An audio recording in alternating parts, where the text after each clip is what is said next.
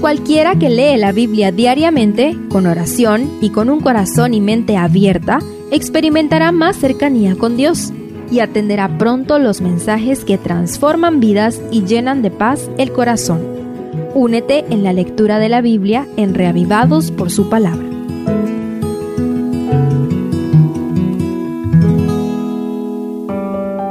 Salmo 98 es una bellísima exhortación a toda la humanidad y a todas las fuerzas de la naturaleza para alabar a Dios, el juez y rey de todo el universo. Estudiemos sus tres estrofas.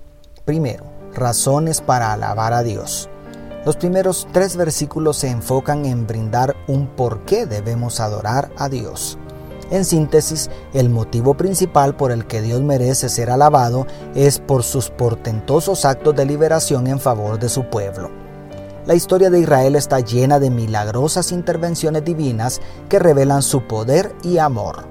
Lo interesante es que aquí se invita a todos los pueblos a alabarlo, porque las naciones vecinas también habían sido testigos de las maravillosas obras de Yahvé en favor de Israel. Es decir, tanto los beneficiarios de la salvación de Jehová como los que pudieron contemplarlo de lejos, todos deben alabarlo, porque todos los términos de la tierra han visto la salvación de nuestro Dios, declara el verso 3. Y eso que el salmista solamente conoció una pequeña parte de la historia de la redención. En nuestros días, definitivamente los postreros días, podemos ver hacia atrás y contemplar más plenamente la gloria, la misericordia y el poder salvífico de Dios, especialmente a través del ministerio de Jesucristo en nuestro favor. Y si a la revelación escrita del poder de su santo brazo sumamos las maravillas que hemos experimentado tú y yo personalmente, ¿cómo no alabarlo día y noche? Segundo, ¿cómo se debe alabar a Dios? La estrofa central versos 4 al 6, describen efusivamente la manera en que se ha de rendir alabanza al Rey Jehová. Se destacan tres elementos importantes. Primero, instrumentos de cuerda, los cuales brindaban melodías dulces. Segundo, instrumentos de viento, los cuales ofrecían sonidos fuertes como las trompetas.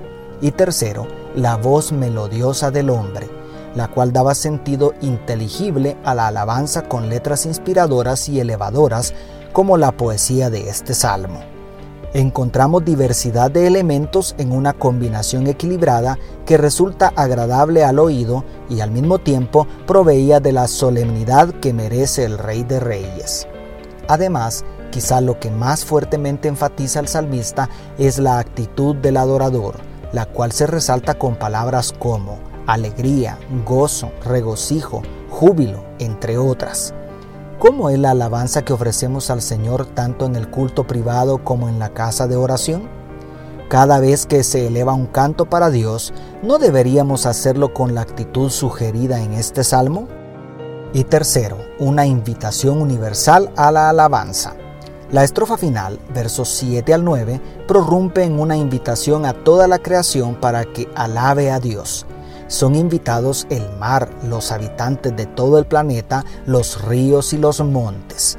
Lo más impresionante es el motivo y la escena con que culmina, porque vino a juzgar la tierra, juzgará al mundo con justicia y a los pueblos con rectitud, declara el verso 9. Esto nos lleva al punto culminante del plan de salvación.